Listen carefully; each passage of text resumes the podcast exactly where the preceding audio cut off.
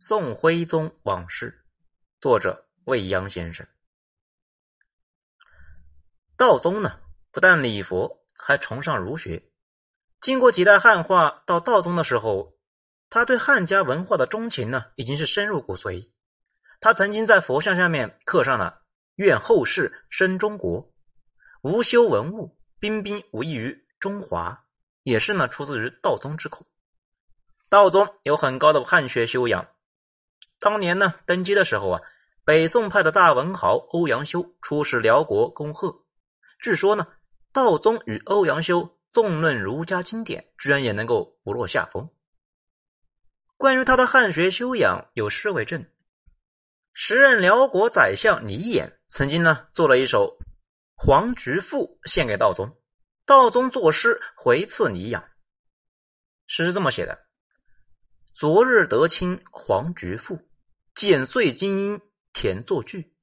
袖中犹觉有余香，冷落西风吹不去。看看辽国军相，诗词相赠，确实呢彬彬无异于中华。对推广儒学，道宗不遗余力。在他的推动之下呢，辽国科举制度日趋完善。在四年一次的正常科举之外呢，还增设了。贤良科的这个恩科考试，道宗还亲自出题，每次录取的这个进士人数也是由新宗的时候呢五十人左右，翻至呢百余人左右。在辽的中京设立了国子监，在全国所有的州县学校讲授儒家经典，并按照最高的礼仪祭祀孔夫子。同时呢，道宗继位之初便昭告天下，从皇帝本人到南北所有官员。在国家重大典礼上，一律穿戴啊汉家冠冕。道宗还很爱书，他在全国搜集书本，填充到了大辽的国家图书馆。漫步在漫香的图书馆呢，安静的阅读，似乎啊是他人生的一大乐事。时常呢，带着几位汉臣在图书馆内呢，边阅读边切磋，乐此不彼呀。爱书之外，还编书。道宗建立了国家历史编纂机构。为前面七代帝王编写了《皇帝实录》，我们今天能够读到那么多的前朝旧事呢？追根溯源，道宗功不可没。他是契丹人，但是精通儒家经典，工于诗词歌赋，爱读书，爱编书，重考试，上礼仪。看上去啊，确实与中原天子无异啊。或许又是武道呢？看上去他至少呢是一个不好战的皇帝。对内镇压重元叛乱以外啊，没有太大动作；对外呢，宗道宗一朝和周边宋夏等国呢，基本上维持和平。特别啊，是与宋朝之间，外交敦睦，亲密无间。据说苏澈曾经呢出使辽国，见过道宗。他评价道宗呢，在位时间长，与大宋交好，安居乐业，不好征伐。这应该是比较客观的。道宗晚年行将就木之时，还特意交代孙子耶律延禧，让他呀不要生事，务必处理好与大宋的关系。礼佛、崇儒、尚文，这是一个道宗，但绝不是全部。否则呢，我们无法解释很多事情。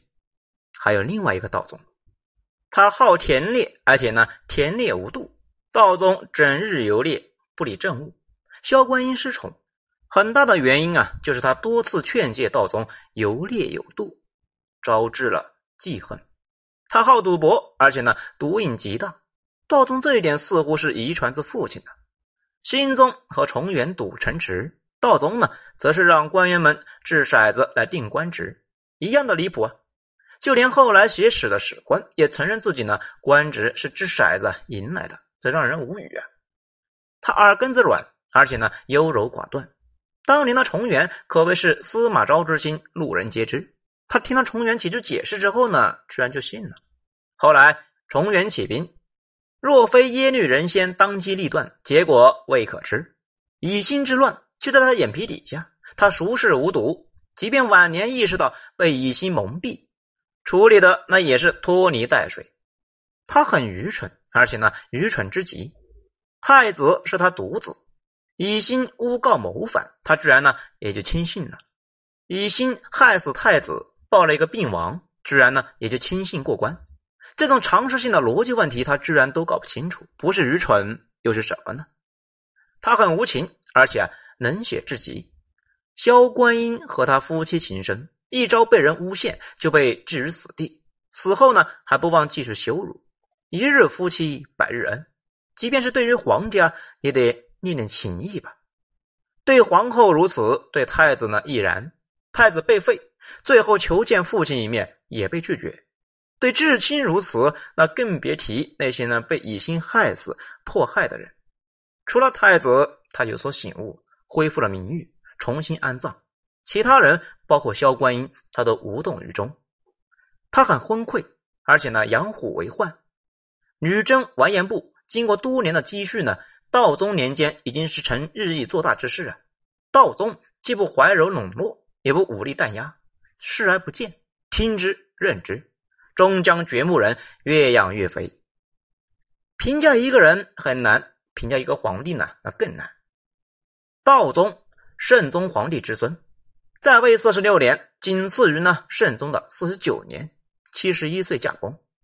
历朝历代超过七十岁的帝王少之又少。